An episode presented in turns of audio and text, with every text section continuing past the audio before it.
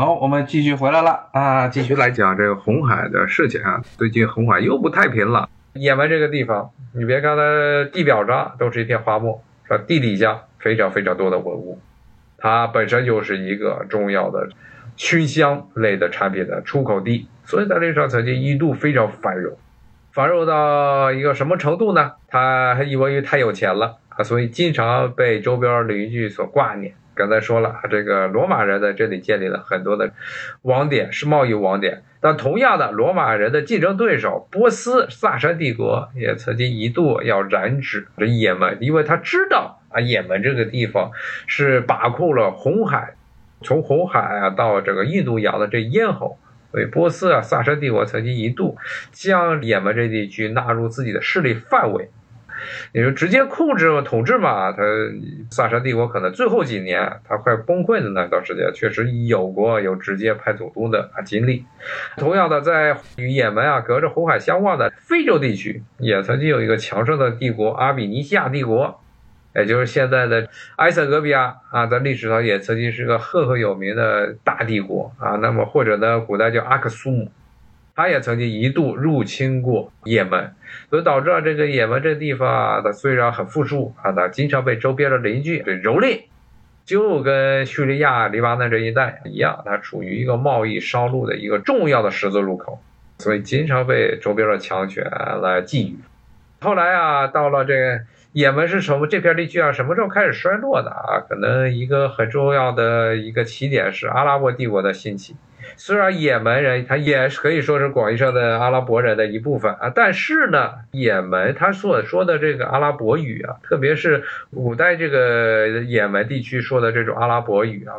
其实是跟后来啊麦加、麦迪纳这一带的这些贝都因人说的阿拉伯语非常的不一样。他一般称之为南阿拉伯语或者也门方言，或者呢干脆就把它当做一种独立的语言去这个形容。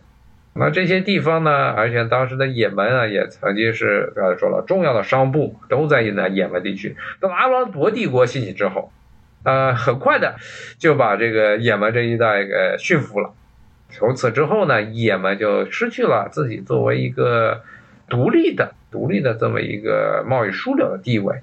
但是呢，对也门啊，可能打击更大的呢是后来啊，地中海地区。对于墨药啊，对于乳香的这个需求啊，急剧的减少，特别是从文艺复兴宗教改革运动之后，这又说到宗教改革，大家知道啊，在中世纪时代，天主教地区，欧洲的天主教地区还是非常需要乳香和墨药的。那些大家看很多的这电影啊，包括这新闻中都会看见啊，比如说天主教罗马天主教廷做弥撒的时候，喜欢弄两个。熏笼啊，里面放上各种各样的熏香，在那儿哇甩着那个小的这个熏香笼，然后在空中甩来甩去，甩来甩去，那里面放的就是乳香。天主教是非常需要这个东西的，而这些东西的原产地基本上都在也门，有一少部分啊是从这个除了也门，还有周边的阿曼，包括啊红海对岸的埃塞俄比亚也有类似的东西。但是呢，到了宗教改革运动之后。所谓的宗教改革，十六世纪宗教改革之后，新诞生的这些基督教派，什么新教的路德宗啊，特别是路德宗啊，包括后面的这卡尔文宗，他们就拒绝再使用熏香了，在这个仪式啊，他们的宗教仪式就有了很大程度上的简化啊，所以你要去这些地方，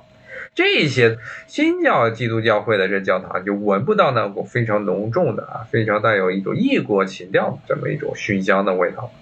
这导致了很大的一部分熏香出口可以说是停滞了，再加上呢，这个也门这地方除了熏香，也就没啥别的东西了，也，没有什么别的东西了。加上这个地方后来在这整个。是整个这个中东地区啊，随着经济世界经济中心的由这个地中海，特别是东地中海流域，逐渐转向欧洲，特别是西北欧啊，那么一个经济中心的转移，也导致了整个东地中地区本来也门是处于东地中海这个经济核心区的一个边缘地带，现在呢已经变成了世界经济中心，离世界经济中心非常遥远的地方，所以很多很多因素导致了后来也门啊。它就衰落了。那真正的再一次啊，也门啊进入这个人们的视野，还是在现在二十世纪之后。也门首先这个地方南也门和北也门地区在冷战时期啊，变成了两个敌对的政权，也是冷战的存留的一部分啊，一个遗产。虽然呢，在冷战之后，南也门和北也门他们又复归统一，但是呢，南也门和北也门历史上就属于实际上属于不同的政权。南也门地区长期以来是受殖民影响非常深，像这个也门的第一大港亚丁港、亚丁湾，中国的军舰去所谓的亚丁湾巡逻，为了打击索罗阿里的海盗。那这个亚丁湾的名字就是来自于也门的第一大港亚丁港。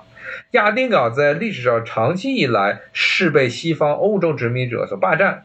因为这个亚丁港所在的是亚丁湾，亚丁湾这个地区啊，正好是红海，红海到这个印度洋的这么一个连接处这个地方，所以很早就被首先被葡萄牙人看中，后来被英国人看中，英国人后来就把整个亚丁湾早在十八世纪的时候就占领了。占领之后一直据为己有，所以呢，亚丁湾是属于南也门地区，到今天还是属于南也门的最重要的经济中心。那么北也门在历史上是很多的一些穆斯林的小王朝啊，一个接一个的小王朝控制，所以呢，它南北地区啊，其实在历史上就处于一个南部是受到西方殖民者的直接统治，而北部呢是有很多的不同的这个封建政权啊一直把控，加上他们阿拉伯地区一个。一直遗留到今天的问题就是啊，这很多的阿拉伯国家内部啊，那虽然都号称都是阿拉伯国家，阿拉伯民族却没有一个非常统一的民族观，很多的地方是更多的是认的你的部族的、部落的啊，大家对于部落的认同要高于对于国家的认同，首先是对于部落的认同，然后是对于宗教的认同。也门这个地方又是一个非常奇葩，它也门这地方是一个被啊。什叶派和逊尼派基本上是撕裂五五开的这些地方，南也门地区逊尼派多。现在胡塞统治的北也门地区，控制北也门地区有很多的什叶派，而胡塞是重头的什叶派武装，它跟这个叙利亚还不一样。对叙利亚，经常我们现在会听到一个词叫做“抵抗之虎”。所谓“抵抗之虎”，也就所谓的实际上是更准确说法，“什叶之虎”，就是从伊朗到伊拉克到这叙利亚。到这个也门，说这一带啊都是反抗啊以色列和美国，包括西方殖民者的一个中心啊，是一条弧形，所以叫抵抗之弧。这这抵抗之弧啊，其实老大是这个伊朗，他给这个黎巴嫩的珍珠港呀很多的资助，然后同时呢也支持叙利亚的阿萨德，同时呢也支持胡塞武装。但是呢，他跟叙利亚不一样，叙利亚的阿萨德政权，阿萨德。它本身是来自于阿拉维派，阿拉维派并不是一个真正的什叶派，甚至呢，很多的伊斯兰教士认为这阿拉维派跟这个什叶就没有什么关系，是这不是一个伊斯兰教，是比较特殊的一个宗教教派。其实之前好像直播中跟大家也稍微提起过这一点。那这个也门这个地方不算是正统的啊什叶派的武装啊，而且这个伊朗是给了不少的啊非常非常大的援助。所以现在的这个胡塞武装啊，基本上成为了整个北也门地区的实质的控制者。而当这个沙特啊对这个地方啊实行了军事干预之后，现在基本也处于和胡塞，包括后来沙特和这伊朗啊恢复外交关系。双方偃旗息鼓，至少在明面上啊不再进行军事竞争之后啊，沙特也就不再管也门这边的事情了。也确实是那几前几年啊，打胡塞武装打的丢盔弃甲，非常的没有面子，可以说是这个沙特现在的实际的执政者啊，沙特的这个王子，他真正的掌握大权以来打的最丢脸的一场仗，就是干涉也门的内政，最后灰溜溜的走了。所以呢，胡塞武装就成为了啊所谓的中东啊这个地方所谓的抵抗之湖中啊一个非常重要的一个明珠，是把这个沙特啊用美械啊美械军队，而且是外国雇佣兵武装起来的沙特联军打得丢盔弃甲，然后现在呢又开始啊扮演在红海上面啊扮演做了很多的啊这个武装秀。无论是你说导弹呀、火箭弹呀袭击美国的这些军舰，包括前一段时间把这个以色列运往以色列的这货船直接给抢了，直接抓走了、扣住了，这都是在全世界的媒体上是扮演了一个非常戏精的角色。然后呢，这个时候这欧洲的这些海运公司啊就说了，我们不干了啊！你看这红海危险，